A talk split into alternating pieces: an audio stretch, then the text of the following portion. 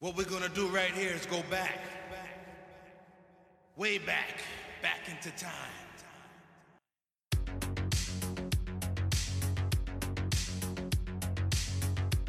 Bom dia pessoal, está começando o Clacast, os caçadores de referência. Você que está aí na sua casa, pega um- uma xícara de café, você que está aí no trabalho, Boa. se concentra, entra no clima e hoje a gente vai falar do que eles. Super 8. Isso aí pessoal, tô eu aqui, Iago Francisco, junto com a minha amiga Elis. Euzinha, Elis Ferreira. A gente assistiu recentemente esse filme maravilhoso aí, Super 8. Fala um pouquinho desse filme pra gente aí, Elis. A gente assistiu recentemente um filme que não é recente, né? Desde 2011 aí ele foi lançamento no Brasil. Então já tem uns aninhos. Mas é um clássico, né, Iago? Vale a pena a gente conferir as referências, porque tem muita coisa legal. E se você não assistiu esse filme, ou se você já assistiu, mas nunca teve um olhar daquele caçador de referência, aqui é o momento e aqui é o lugar que você vai ter uma outra perspectiva do filme.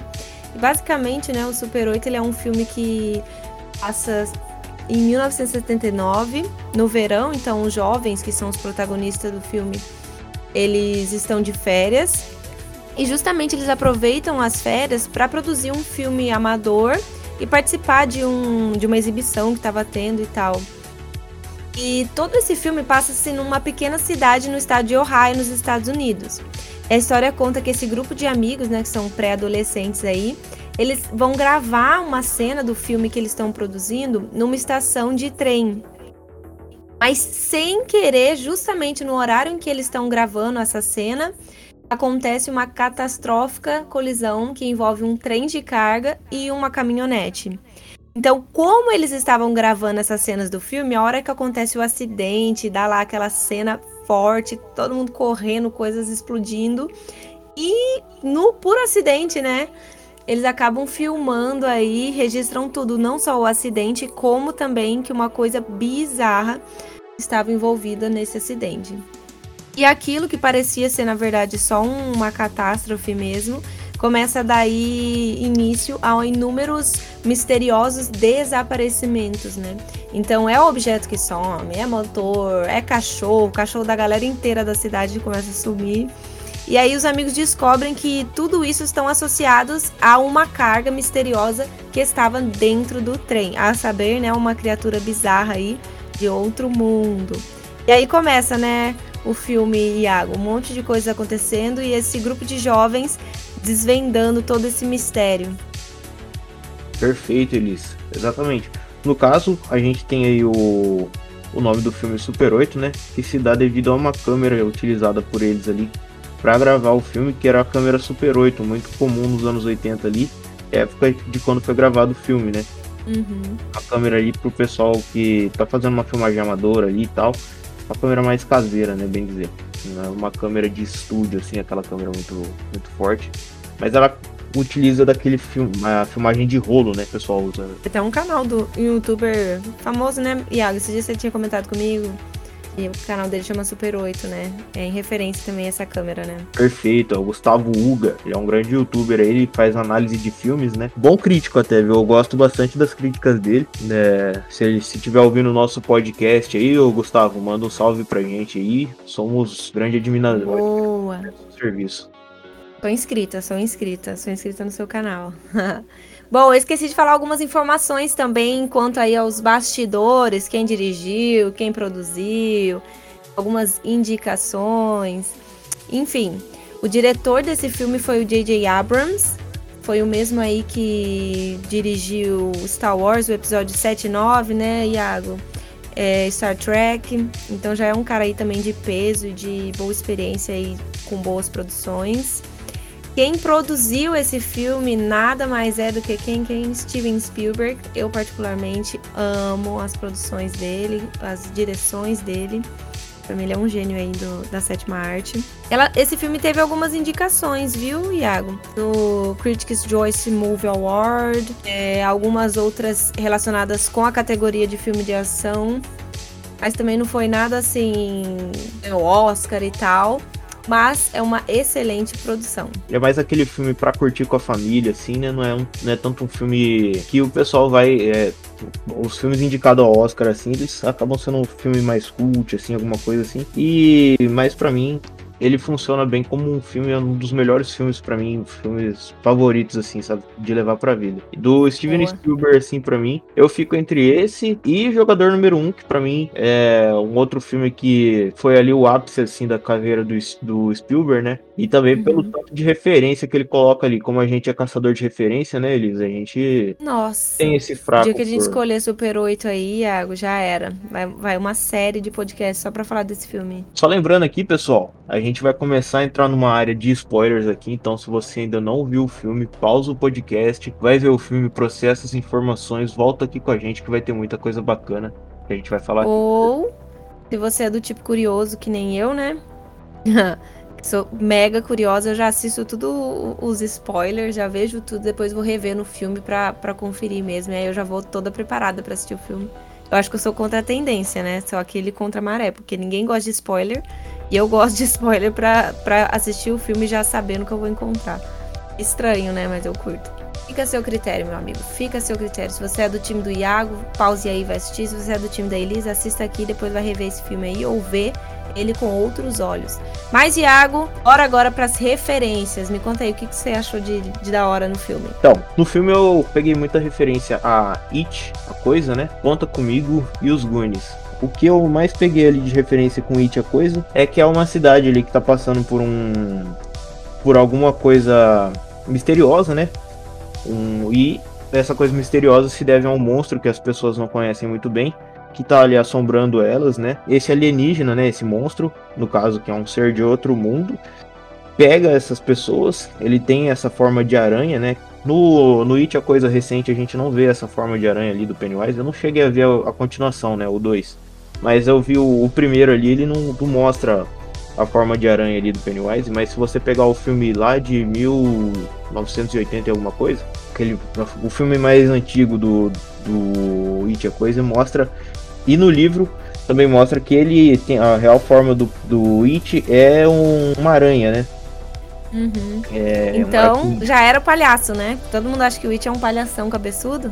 Já era. Isso, né? no caso ele tem o, o Pennywise ali, ele é um palhaço, né? O, que é a forma que ele mais aparece, mais a forma real mesmo do, do It, a coisa é uma aranha. Tanto que ele vive pegando ali as pessoas e colocando nas teias, né? que, se, que ele fala, você vai flutuar também, né? Seriam essas teias assim que ele vai pendurando as pessoas para se alimentar mais tarde. Ele tem essa Nossa. é, como é que fala? Ele tem essa atitude de aracnídeo, né, de armazenar a comida para se alimentar depois. E é igualzinho que o alienígena, o é igualzinho o que o alienígena faz ali no Super 8, né? Ele Sim. pega as pessoas, coloca ali embaixo e tal. Também vi muita referência com Conta Comigo, né? O desenvolvimento dos personagens ali quando criança. E os Goonies, que tem essa tem também o desenvolvimento desses personagens criança e as aventuras em que eles se encontram tentando ajudar um ao outro ali, envolver tanto quanto ah. pessoa, né? Se desenvolvendo ali na trama também. E você, Liz, o que, que você tem pra gente aí de referência? Cara, primeiro eu vou complementar o que você falou do. do It a Coisa, né? É, uma coisa que eu senti que amenizou bastante aí o caráter terror do, do Super 8 foi justamente essa pegada aracnídeo de não matar as suas presas, mas armazená-las, né? Porque se você for ver, tem cenas em que a galera some, tadinho, o menininho que trabalhava lá no posto de gasolina, o próprio é, xerife, né? Eu não sei se era xerife o nome, mas enfim, era o superior ao, ao pai do protagonista, né? Que também era delegado lá da, da delegacia.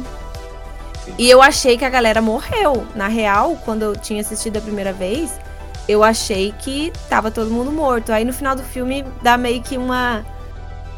Spoiler, né, gente? Dá meio que uma a, amenizada aí no, no, caráter violento do, do bicho, porque ele não matou, ele só armazenou uma galera ali. Outras, infelizmente, já era, né? Morreram mesmo. Mas não é todo mundo que morreu. E você falou de referência de outros filmes, e eu achei que você ia falar de Stranger Things e você não falou, então eu já coloco aqui que Stranger Things me, me lembra muito Super 8. Em especial os menininhos com as bicicletinhas, né? Vai lá, tal, tal, tal, tal, tal. Parece que a bicicletinha é o Velozes e Furiosos deles, que vive correndo com as bicicletinhas de um lado pro outro.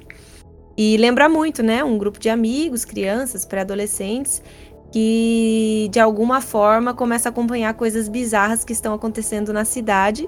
E justamente eles são meio que o herói, né? Que de alguma forma eles começam a, a investigar, a dar soluções, a propor teorias. Eu vejo muito isso, não só em Stranger Things, mas em Super 8, né? Você também percebeu? Sim, sim. Tanto que no. Tem até a pegada do radinho ali, né? Que o pessoal se comunica pelo radinho walk-talk ali, que eles estão trocando ideia. O, o, o, caráter assim das crianças também.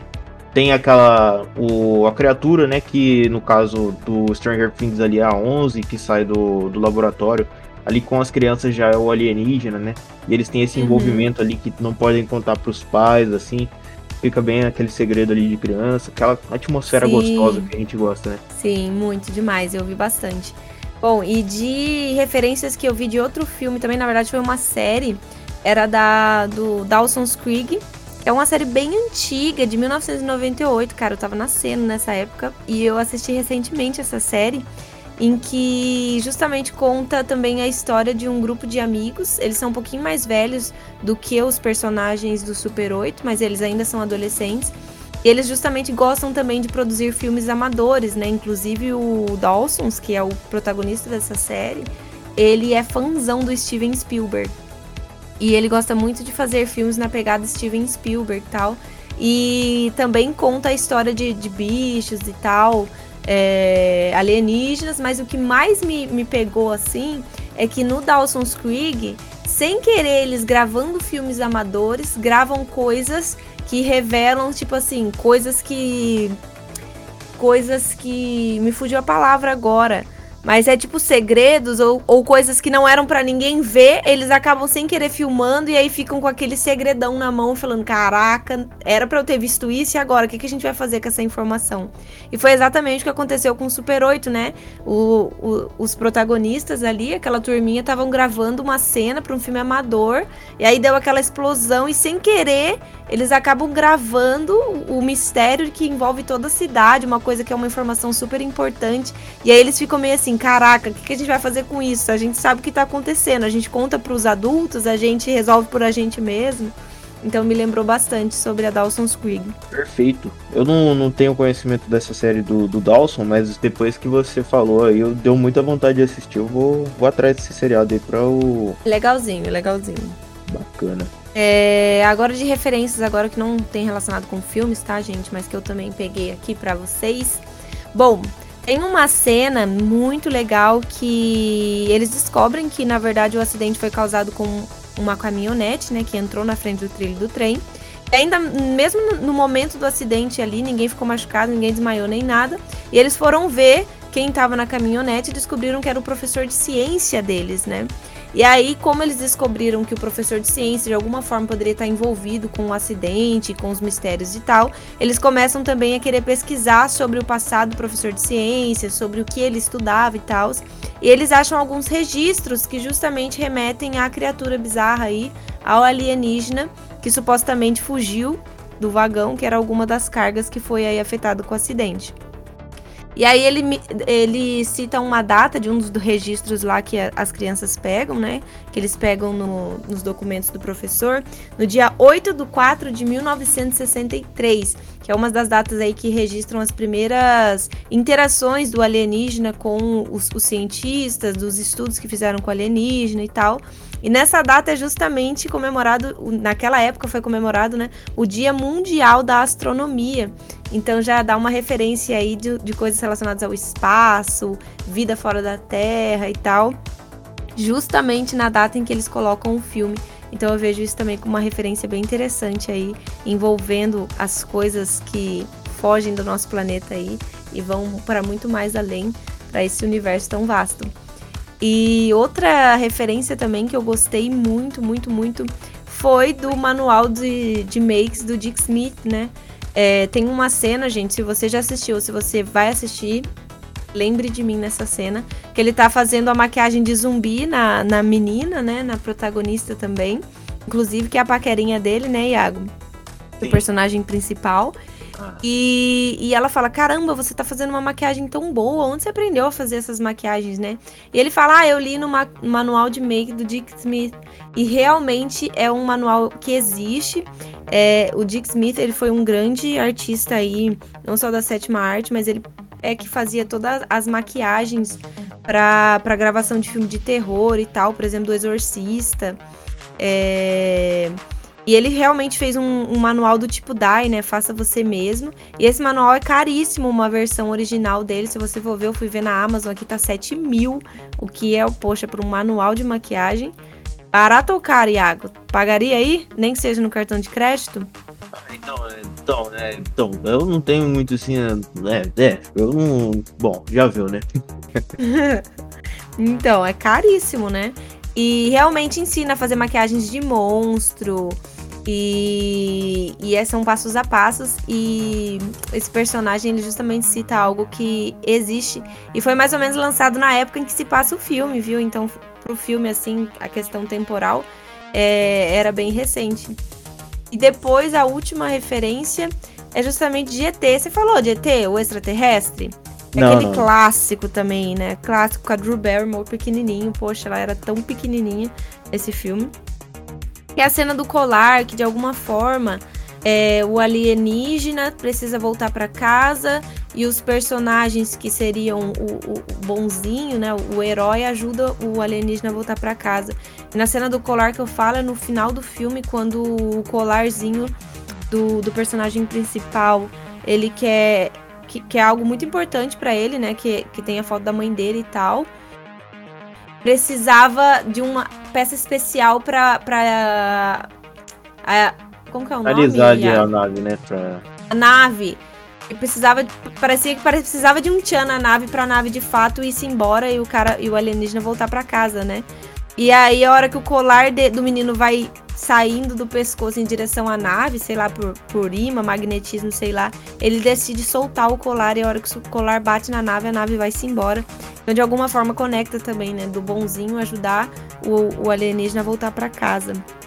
Me lembra muito ET também, né? Que basicamente o, o protagonista ajuda o extraterrestre a, a voltar pra casa, né? Tem até a ceninha. E é legal essa cena porque ela é bem metafórica, né, Elis? Ela passou. eu- cada, cada vez que eu assisto essa cena, pra mim, eu me emociono de um jeito diferente. E eu Hum. pego um. E eu pego, assim, um, alguma coisa diferente, sabe? Como se o diretor tivesse que, queria- que quisesse passar alguma informação diferente pra gente, assim, sabe? Às vezes eu vejo como se o, o garoto tivesse deixando a mãe dele partir, sabe? Quando que aquele colar lá foi a mãe dele que deu pra ele, né? No Sim. caso, ele tá deixando a mãe dele partir. E tem uma metáfora muito bonita também, que aquela criatura tá indo pro espaço, né? E tá levando a mãe dele, quem sabe, pra uma outra galáxia, sabe? Aquele, Uhum. aquele colar que tava com ele ali tá indo, tá indo embora, cara, pra um lugar que onde a gente não sabe pra onde que ele tá indo, sabe? Sim. Você falou legal, eu não sei se a gente tinha comentado, mas o. Ele tinha acabado de perder a mãe, né? O personagem principal do filme. Então, Sim. o filme mostra também toda essa. Essa trajetória dele de superação pra superar a morte da mãe. Toda essa trajetória que pra ele também foi não só triste, como também encontrou alguns bloqueios, por exemplo, a relação com ele, com o pai dele, também mudou, porque o pai dele é do tipo mais brutão, né, Iago? E então eles não conseguem conversar de uma forma mais emocional, de um desabafo, falando sobre a morte da mãe. Então também mostra isso muito forte. No final, essa cena, você me, me trouxe aqui ela de novamente, mostra justamente isso, né? Dele deixar a mãe dele partir. Sim, exatamente. E no caso, eu vi num, num canal do YouTube recentemente, o canal Elegante, o canal, um canal muito bom pra falar sobre filmes também. Outro crítico de filmes muito bom. Que ele fala que o Super 8 ele não, é um, ele não é um filme de monstros, né? Não é um filme sobre crianças assim, mas ele é um filme sobre voltar pra casa, né? A gente vê que o depois que o protagonista perde a mãe dele ali, o Joe Lamb, né? Depois que ele perde a mãe dele, ele fica ele ele fica nesse projeto com os amigos dele, né? E ele não tem, assim, um relacionamento muito legal com o pai dele. O pai dele é militar, né? É, aliás, ele é policial, o pai dele é policial. É um pouco autoritário, assim, não conversa muito com o garoto, não escuta o garoto, assim, né? Então o garoto tá se sentindo fora de casa, né? Ele não tá se sentindo muito em casa. muito à vontade, ele se sente mais à vontade com os amigos dele, mas os amigos dele também estão agindo de uma forma indiferente com ele, assim. Estão é, querendo mais saber do filme do que dele em, em, si. A gente não vê os amigos dele falando com ele sobre questões pessoais, né? Só sobre o projetinho que eles estão envolvidos ali. Aí quando uhum. o garoto ajuda o alienígena a partir para casa dele, a gente vê que o, que o garoto e o pai dele estão se entendendo ali, né? E ele também tá se entendendo com a garota que ele gosta, né? A Alice Daynard. Que é. também tá se entendendo com o pai dela, que ela também tinha um relacionamento bem difícil ali com o pai dela, né? Que, que abusava de bebidas, essas coisas, e você vê que ele uhum. também. Então, ali é que é um final onde todo mundo tá meio que voltando para casa, sabe? Todo mundo tá mudando suas ideias e voltando para casa com uma consciência nova. Assim como o próprio alienígena, né? Que veio passar um tempo bem difícil aqui para ele, coitado, na, na Terra. Eu acho que ele nunca mais vai voltar. Um tempo mesmo, né? Porque o filme, pelo que o filme dá a entender, ele tá lá ao mó cota, né? Tá um mó tempão lá, sofrendo ali com, com o exército do, dos Estados Unidos ali, né? O pessoal tá maltratando ele ali. Uhum. E, e depois ele vai embora. E com certeza ele vai falar pra galera lá, pessoal, se você estiver passando pela Via Láctea ali, ó, passa longe da terra ali, que o pessoal ali não é muito legal, não. Tem um moleque lá que é firmeza, mas o resto, ó, deixa lá o pessoal lá, não mexe com eles não. O pessoal é bem. É, e você vê que esse contato é... tem uma cena que me lembra muito esse, esse, isso daí da frase. É só aquele menininho, aquela galerinha ali é boa, o resto é tudo malvado. Porque o bicho, de alguma forma, tem uma conexão olho a olho. Você lembra aquela cena que eles entram dentro da, da toca do bicho lá? E aí eles tentam resgatar as pessoas que estavam lá encapsuladas, né? Como se fosse uma teia mesmo. E aí o, o bicho meio que olha para ele, ele olha pro bicho e meio que tem uma, um diálogo ali sem palavras. E eu, eu senti que nesse momento o bicho meio que percebeu que ele não estava querendo mal e de fato estava mais para ajudar do que para piorar a situação. Mas de resto o bicho foi meio que sem, sem misericórdia, né? Pegou Sim. geral e, e levou pra toca pra, pra ser alimento mesmo. Isso, no caso, a gente vê ali uma semelhança entre o, o Joe Lamb, né, e aquela criatura. No caso, o Joe Lamb ali, ele tá se sentindo um pouco afastado das pessoas pelo fato da mãe dele ter morrido, né, e ele não tá tendo uma comunicação muito boa com os amigos dele e tá sofrendo ali com isso, né, no caso ele... Parece ele é um... que ele não se sente em casa mais, né? Isso, exatamente. Ele não tá se sentindo em casa mais e ele não. A gente vê que ele não se abre muito bem.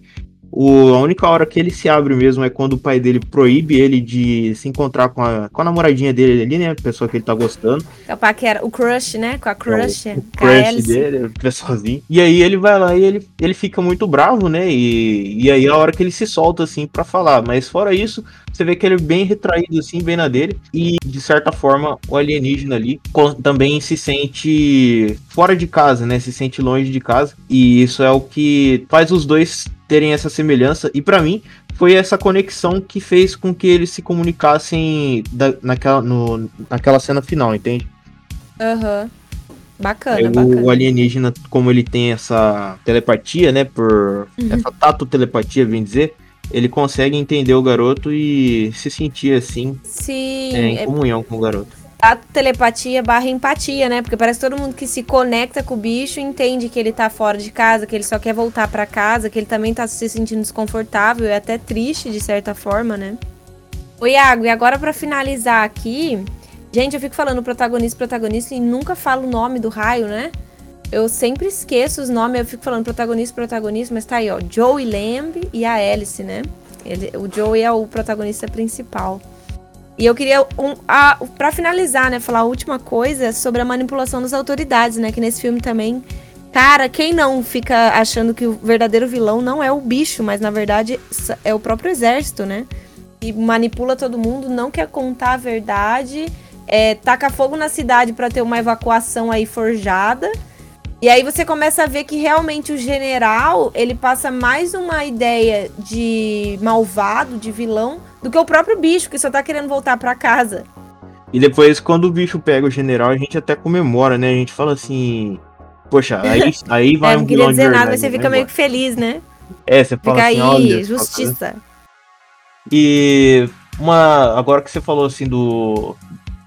do final aqui, ô Elis, eu queria botar aqui só pra, pra comentar aqui que eu acabei esquecendo, né, de falar. Eu tava falando da semelhança com o, do garoto com o alienígena. E em várias cenas, quando mostra o quarto do, do menininho ali, do Joy Lamb, a gente vê pôster de. A gente vê um pôster de um aeromodelo ali, sabe, do, do espaço, uma espaçonave ali no, no quarto dele. E tem alguns posters do Star Wars também. Para quem não sabe, o George Lucas e o Steven Spielberg, George Lucas foi quem criou ali o Star Wars, né? E o Steven Spielberg, uhum. eles são muito amigos, né? No caso, eles trocam bastante ideia ali.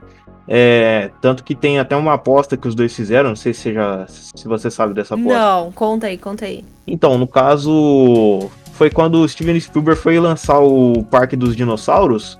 Você fala Parque dos Dinossauros, eu não entendo nada. Aí eu, eu paro um pouquinho e falo ah, Jurassic Park. É, porque ficou bem no. é, do caso. Aqui no Brasil é Jurassic Park. Então, tem até um, um porém, assim, ah, depois eu, depois eu falo mais sobre as curiosidades, mas assim, é, tem uma aposta lá que o pessoal fala sobre o, o rendimento, né, que ia dar o Jurassic Park e o rendimento que ia dar Star Wars, e os dois bateram uma aposta lá, que se o... Uhum. Se, o Jurassic, se um desse mais dinheiro que o outro, é, um ia ficar com uma porcentagem do, do que o outro é, lucrasse, né?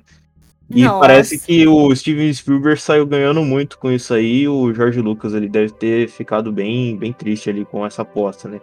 Eu não, sei, eu não sei os detalhes da aposta, mas eu sei que foi mais ou menos isso. É bem famosinha essa aposta entre os fãs, assim. É... E os dois eles são bem amigos e é legal ver no, no filme do, do Spielberg. Um referenciando um... a obra do outro, né? Exatamente. E, e olha só o curioso: o, o diretor do filme foi o J.J. Abrams, né?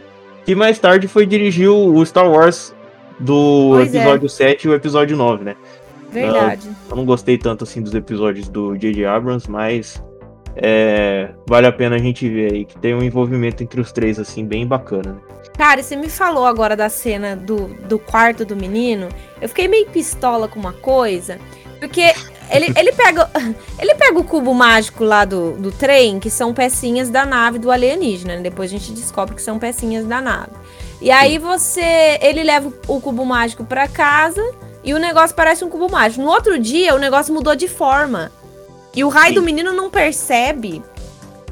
Eu fiquei é assim, gente, como assim ele não percebe? Eu já ia perceber na hora. Ih, tem, tem coisa estranha aí. É, eu não. E o filme não dá muita ênfase para isso, né? Só no final que o, o, a pecinha do cubo fica se tremendo toda e vai-se embora lá pra sei lá onde. Fura é, a parede, que... fura tudo. Mas ele não percebe, então o filme meio que não deu nenhuma importância para isso. Eu falei, gente, o filme não deu importância para isso, por que, que mudou de forma então? Deixar do jeito que tá. Porque mudou de forma pra. Aí que eu acho que nessa hora do roteiro, quem escreveu, ou, ou, ou na hora ali, não sei quem, quem teve a ideia, mas eu acho que comunicou mais para o espectador do que de fato foi relevante para o filme. Então, o, o, cubo mágico ter mudado de forma falou mais pra gente, com a gente, da gente falar assim: ih, caraca, mudou de forma, hein? Tem alguma coisa errada aí, do que de fato ser importante pra história ali, para o que tava acontecendo com os protagonistas, com os personagens. Porque não, é, é irrelevante para eles, eles não percebem, não muda nada, só no final, que a hora que percebe também já, já foi, né? Já era tarde, já foi-se embora o cubo. E pra gente, não, eu fiquei remoendo aquilo o filme inteiro. Eu falei, nossa quem escreveu essa cena aí queria mais falar com quem tava assistindo do que de fato com os personagens, né? Faz, faz diferença nenhuma aquela cena na história, né? Mais tarde. É, e pra ele... mim eu fiquei lá, nossa, o cubo mudou de forma, o cubo mudou de forma, alguma coisa tem. E pros personagens ninguém percebe isso, né? Só ficou eu remoendo sozinho aqui, a espectadora. Realmente, para eles ali, tanto faz isso aí, né, É, tipo, eles não perceberam nada, só no final, que a hora que eles verem eles percebem que o cubo tá tremendo, não é nem que o cubo mudou de forma, mas que o cubo tá se rebatendo lá. Eles olham pro cubo e o cubo vai lá e voa. Voa, fura a parede e vai-se embora. Então eu fiquei meio, ah, não acredito. É, não teve nada relacionado a isso. drywall do garoto ali, ah, de nada. É. O... E era isso, Iago. Você viu mais alguma coisa? Iago, você tinha comentado comigo do, da manipulação das autoridades da, da Rússia lá. Comenta aí com a galera. Achei super interessante aquilo. Então, Olha, Elis, vou falar para você. Eu, eu tento me refrear porque quando eu falo de anos 80, para mim, falar sobre os anos 80 costuma me deixar empolgado, sabe? Porque para mim ali, é, eu acredito que foi onde a gente atingiu a nossa, o ápice da nossa criatividade, sabe? E a gente teve uma revolução interna como pessoa, assim, como seres humanos, né? No caso, é, nos anos 80 ali tava explodindo ali a Guerra Fria, né? O, tava, a gente tava ali no finalzinho e o pessoal ali tava usando muito do seu potencial assim para criar muita coisa. Então, nos anos uhum. 80 ali tava tendo muita música legal, né? Tanto que a trilha sonora do filme é impecável. A gente tem ali Lionel Rich tocando, tem muito disco, né? E uma das coisas mais é, importantes sobre o filme se passar nos, 80, nos anos 80, né? Você pensa, por que que tá se passando nos anos 80? Justamente pela Guerra Fria. Na Guerra Fria ali você vê que qualquer anomalia, qualquer coisa diferente, o governo já colocava os militares para tomar conta, né? Porque eles tinham muito medo de ser alguma espionagem russa ali trabalhando por trás. Então você vê que tipo o poder militar ali toma muita conta da cidade. E tem até uma cena onde tá tendo uma conferência ali com todos os integrantes da cidade. Essa cena aí me lembra bastante Footloose até, não sei se você, se você já assistiu, mas tem um, uma, uma reunião ali com o pessoal da cidade, onde eles debatem sobre os assuntos que, que estão acontecendo ali na cidade, né, que estão preocupando o pessoal. E o, o delegado ali, o, o Jack Lamb, ele tá conversando e fala pro pessoal não, não se assustar, tal, tentando acalmar o pessoal. E uma das mulheres lá, que parece que é meio que a, a síndica da cidade, né? Não sei se eu posso dizer isso. Uhum. Ela levanta... Ah, ela levanta e já cita, né? Ela... Joga lá a referência pra gente. São os russos! Isso aí é coisa dos russos! É. Uhum. Aí ele fala assim, não, que isso, não são os russos não, tal. E por que, que o pessoal tinha esse medo, né? No, tava tendo ali o, a corrida armamentista, a corrida tecnológica, né? O pessoal tava super assustado, assim, com a possibilidade da Terra acabar amanhã com uma guerra nuclear, por exemplo, sabe? Então, para eles tinha bastante essa, essa questão assim dos russos com contra os Estados Unidos, né? E o governo estava super autoritário ali, criando até essa essa mini ditadura, assim bem dizer, né? Era um governo bem ditador, com intervenção militar acontecendo em qualquer anomalia que, que tivesse ali na cidade. Legal, legal. Muito legal essa história. Você me lembrou. Verdade, né? Tem criatividade, mas que depois fica repetitivo, né, Iago? Porque depois você vai assistir filmes que retratam uma época marcante, você vê que sempre eles usam de, dessa época para contrastar ou para reforçar o que eles querem trazer para o filme. Isso acontece muito com a Segunda Guerra também. Tem muitos filmes que se passam como fundo a Segunda Guerra e aí Hitler meio que é o pano de fundo ali para a história que está acontecendo. Da mesma forma a Guerra Fria também, né? Inclusive, filme de quadrinho, por exemplo, ter um, um, alguma coisa russa sendo citada. Filme de super-herói, filme que envolve guerra, sempre tem alguma, alguma referência aí de, de Rússia versus Estados Unidos, né? Não sei se você repara, mas eu sempre pego também essas, essas referências aí.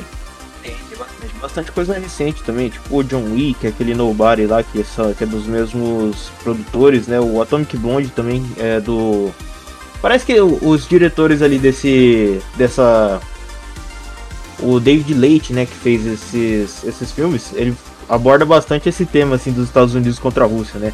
Você pega o John Wick, Atomic Blonde, Deadpool 2, não, Deadpool 1, aliás, fala sobre um vilão russo ali, né, o, um herói americano contra um vilão russo.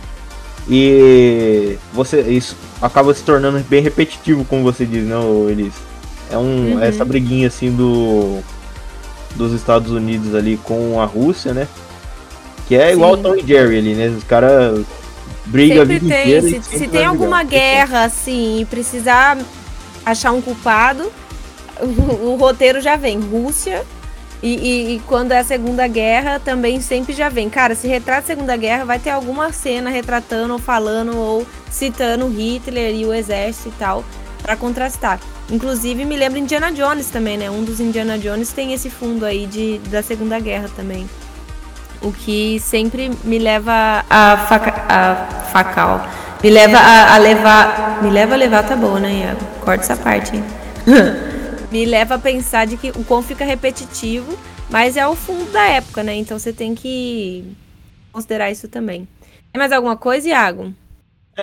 Caso, tem alguma coisa que você não gostou do filme, assim, que você queria colocar aqui pra gente? Não, não. Que eu não gostei, não. Eu só fiquei pistola do cubo não ter feito nada de, de útil, exceto ativar o meu modo atenção, né? Porque o filme foca no cubo. Você percebe que a hora que ele acorda o cubo tá diferente, dá um zoom no cubo diferente assim. Aí eu fico, gente, vai ter alguma coisa com esse cubo. Esse cubo tem alguma coisa com ele. Esse cubo é parte da nave. E o filme inteiro eles não mostram. Não, não, o cubo é irrelevante. Tipo, o menino entra no quarto, não percebe que o cubo mudou de, de forma.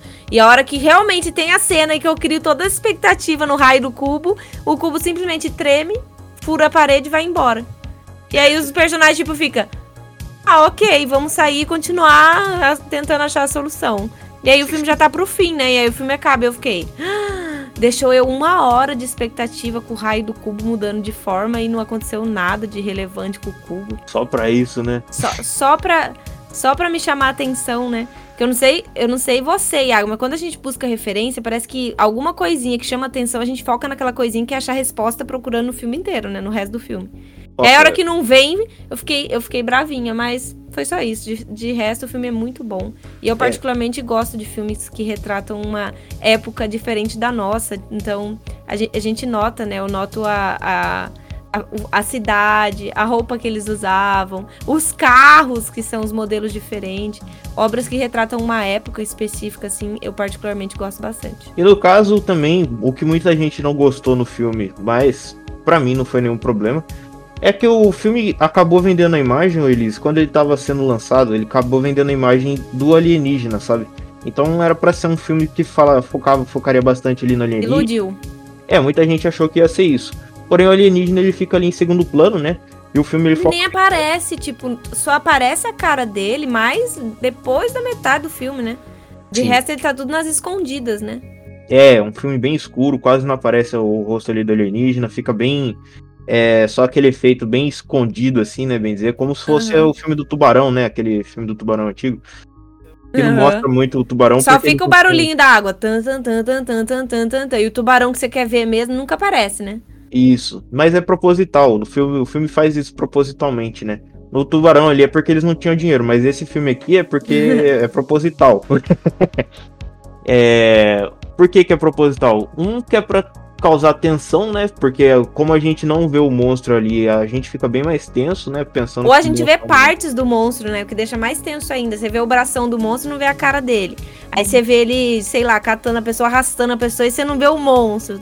Causa mesmo essa tensão, essa essa tensão, literalmente, não é atenção, é tensão mesmo. Tensão, deixa você ali grudado na cadeira, assim, pensando: meu Deus, o que, que vai acontecer agora? O filme ele acaba sendo um filme sobre amizade, sobre superação, sobre um sobre volta para casa, como eu falei, né?